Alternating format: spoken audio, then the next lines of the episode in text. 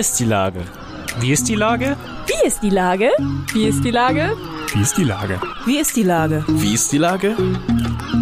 Der fast tägliche Podcast mit Lars Meyer.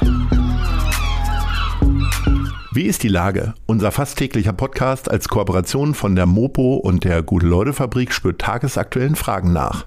Seit 2020 kommen prominente Lenker und unbekannte Denker, also Barkeeper, Bäckerinnen oder Bürgermeister, knapp 15 Minuten zu Wort.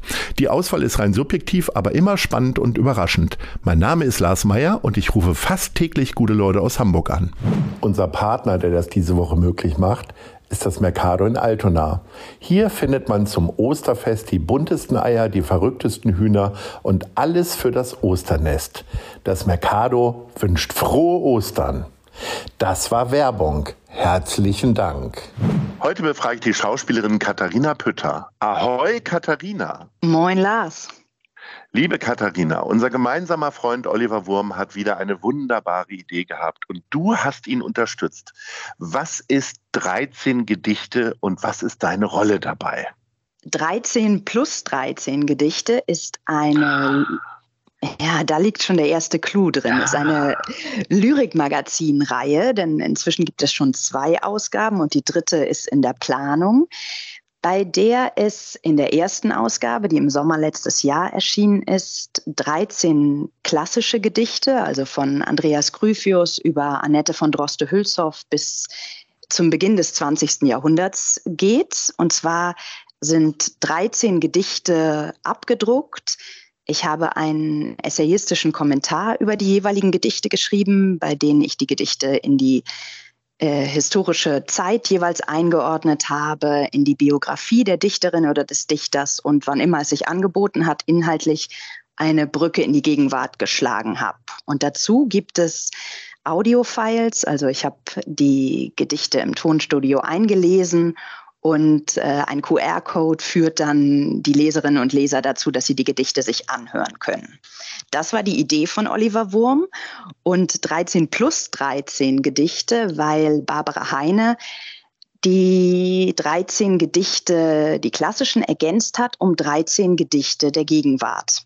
Also Dichterinnen und Dichter von heute schreiben ja nach wie vor wunderbare Texte, die aber weniger bekannt sind als jetzt vielleicht der Zauberlehrling von Goethe oder John Maynard von äh, Theodor Fontane. Das ist das Prinzip von 13 plus 13 Gedichte. Und jetzt gerade ist die Ausgabe 2 erschienen, wo der Schwerpunkt auf den Gedichten des 20. Jahrhunderts liegt.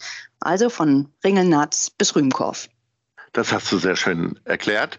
Äh, ich erkläre nochmal meine Verwirrtheit ob der 13 Gedichte. Es steht halt auf dem Magazin ganz groß 13 Gedichte drauf, aber ein kleiner Kreis ergänzt das Ganze plus 13. Und ich, äh, ich schwöre, ich habe seit einem Jahr könnte ich jetzt auf diese Gedichtebände drauf äh, starren, weil der erste Teil ist ja im letzten Jahr schon erschienen.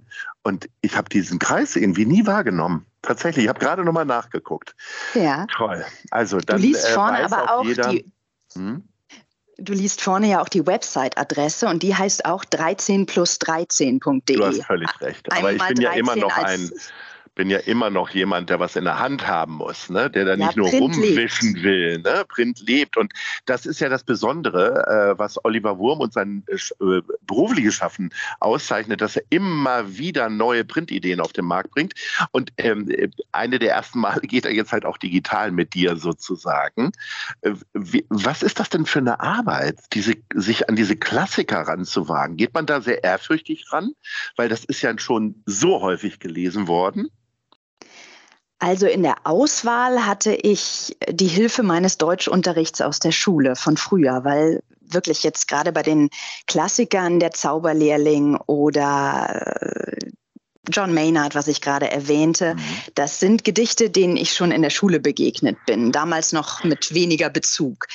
Und beim Einlesen ist es für mich immer der Gedanke gewesen, den Text an mich ranzuholen und ins Heute zu holen. Also was erzählt er mir in der Gegenwart, egal von wo er ist, aus welcher, aus welcher Epoche. Das erste Gedicht, mit dem alles losgeht, ist das Gedicht Es ist alles eitel von Andreas Gryphius, was er im 17. Jahrhundert geschrieben hat. Und schon bei der Zeile Es ist alles eitel habe ich das Gefühl, wir sind 2021 oder 2022.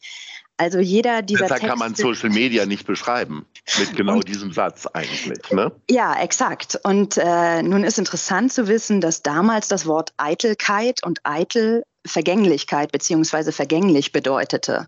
Was es heute auch noch bedeutet, aber wir verwenden natürlich das Wort eitel anders. Wenn wir jetzt aber über die heutige Eitelkeit nachdenken, die wir dann auch mit Social Media vielleicht assoziieren, dann ist auch das etwas Vergängliches. Und diese Bezüge zu erkennen und herzustellen, fand ich wahnsinnig reizvoll und hat die Ehrfurcht genommen, weil, weil viele der Texte sich wirklich sehr nah äh, ranholen lassen. Also eine Freude. Und vielleicht noch zu erwähnen, was auch die Heutigkeit wieder zeigt. Äh, Dieter Braun, der Illustrator, hat alle Dichterinnen und Dichter gezeichnet für das Magazin. Und auch da sind die Köpfe in seiner Farbwahl und in seinem feinen Strich ganz heutig geworden. Das ist ein ganz tolles Projekt, ist aber ja etwas, was dich ja nur nebenbei ausfüllt. Ne? Du machst ja noch viele andere Geschichten, bist jetzt zum Beispiel gerade auf Tour äh, in Bayern. Äh, wie ist denn das so mit Reisen in der heutigen Zeit, mit Corona und so weiter? Wie viel Spaß macht das Tourleben gerade? Also aktuell, gestern Abend stand ich auf der Bühne mit dem äh, Theaterstück Mr. President First und war da in der Rolle der Emily Harper auf dem Weg zur US-Präsidentschaftskandidatin. Also das Stück mhm. spielte, spielt in New York. Die Stadt ist reisetechnisch gerade sehr weit für mich weg. Bayern jetzt nicht so. Also wir haben seit Anfang des Jahres gespielt. Seit Anfang des Jahres sind wir unterwegs. Und im Januar, Februar hat es sich alles brisanter angefühlt und war Bedrohung durch die Pandemie noch spürbarer als aktuell, obwohl die Zahlen natürlich aktuell auch sehr hoch sind. Aber die Vorsichtsmaßnahmen im Theater, hinter der Bühne und im Publikum fühlen sich nicht mehr beängstigend an, weil wirklich alle aufpassen, weil alle Masken tragen, so dass ich über das Reisen, wir werden auch in Autos gefahren, also in, sind immer nur in kleiner Gruppe unterwegs, habe ich im Moment darüber mir keine großen Gedanken gemacht mehr an Bedrohung. Und bisher sind wir im Ensemble alle gesund durchgekommen. Ich hoffe, das bleibt. Du hast ja gerade schon gesagt, das dritte Magazin ist in Planung von 13 plus 13 Gedichte. Äh. Ich habe was gelernt. Bist du jetzt schon auf der Suche und äh, blätterst schon und suchst und guckst oder äh, wann oder setzt man sich da so richtig den Schreibtisch und sagt, so, und jetzt müssen 13 Dinger her? Also die zweite Ausgabe ist ja jetzt erst am 21. März, mhm. dem Welttag der Poesie, erschienen. Insofern ist das Projekt gerade so wirklich auch erst abgeschlossen. Schwangerschaft, das ist ja Wahnsinn, ne? ja, hervorragendes Timing. Auch das von Oliver Wurm gewählt. Ja. Und er kündigt hinten im Magazin schon an, dass im Herbst ein äh, sogenannter Green Issue entstehen wird oder erscheinen wird, wo es um Umwelt und Natur in der Lyrik geht. Und das Thema ist mir sowieso alltäglich nah. Explizit nach Lyrik habe ich noch nicht geguckt, außer dass mir im Moment Eduard Mörike, er ist einfällt, wenn ich den Frühling draußen sehe und da das im Hinterkopf habe, aber richtig anfangen daran zu arbeiten, da werden wir uns zusammensetzen nochmal im Team, also die Barbara Heine, Oliver Wurm und ich und werden überlegen, wie wir dieses Magazin gestalten wollen. Und dann irgendwann kommt die Arbeit am Schreibtisch, aber da ist wirklich das eine erstmal abgeschlossen und im Moment beschäftigt mich jetzt äh, nach dem Theaterspiel gestern ab äh, heute eine Theaterstückübersetzung, die ich mache von einer englischen Autorin, die ein neues Stück geschrieben hat. Penny Skinner heißt die. Das ist also erstmal das nächste und dann kommen wieder Gedichte. Immer äh, Sprache. Du hast, du hast ja, ja, immer Sprache. Du hast ja gesagt, du hast sie ja auch eingesprochen. Es gibt diese Audio-Files. Machst du das dann alleine oder hast du, ich meine, du machst ja auch äh, Hörspiele und so weiter. Da ist man ja gewohnt, einen Regisseur an der Seite zu haben. Oder dirigierst du dich da selber durch? Nein, da habe ich wunderbare und ganz wichtige und starke Unterstützung. Bei der Ausgabe 1 hat das der Sven Stricker gemacht ein ganz toller Hörbuch-Hörspielregisseur, der äh, die Sörensen-Romane schreibt, wo ich auch zum Beispiel mit ihm und Bjarne Mädel ein Hörspiel gemacht habe im Deutschlandfunk. Ja. Was dann ähm, später auch ähm, mit als Sörensen hat Angst mit Bjarne Mädel in der Hauptrolle und er als Regisseur inszeniert wurden.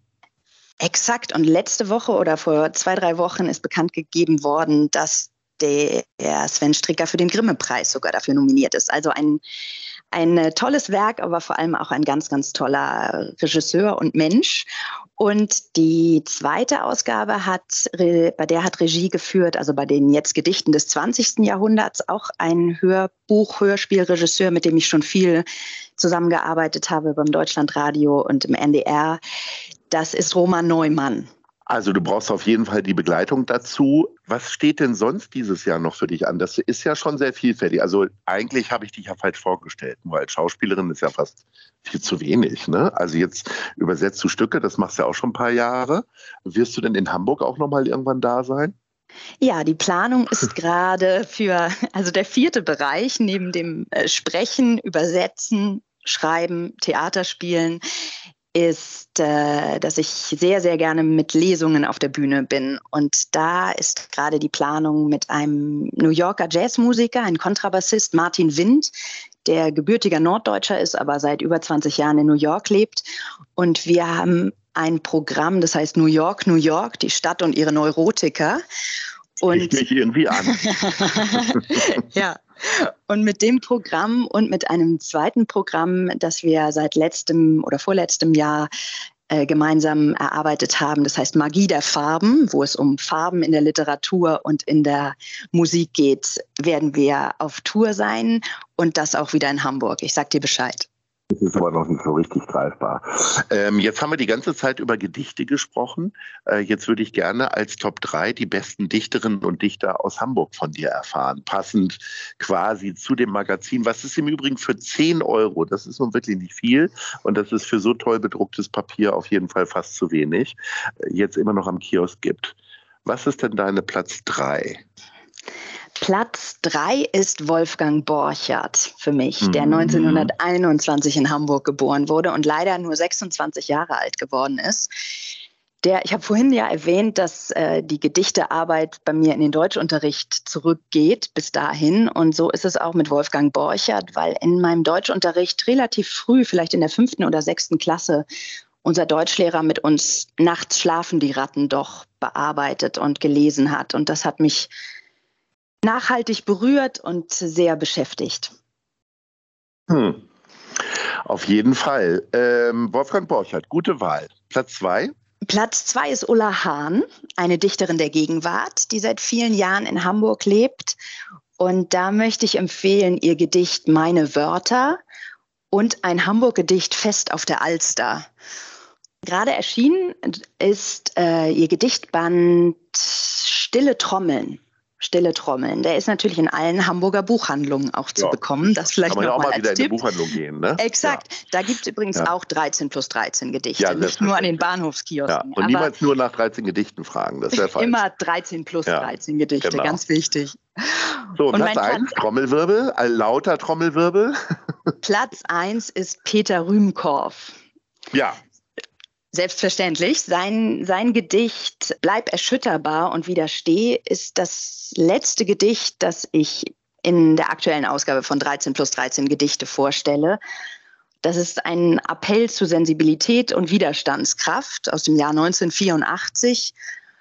Und als ich das ausgewählt habe und darüber geschrieben habe und seine Biografie recherchiert habe, ist mir das besonders nahe gegangen, weil ich das in den letzten Wochen gemacht habe und die Verse gegen emotionales Abstumpfen einerseits und für eine klare Haltung leider erschreckend hochaktuell sind. Also Peter ja. Rühmkorff, bleib erschütterbar und widersteh.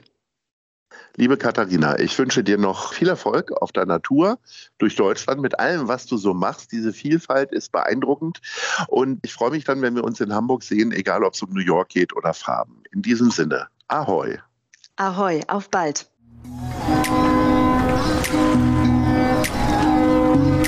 Eine Produktion der Gute-Leute-Fabrik in Kooperation mit der Hamburger Morgenpost.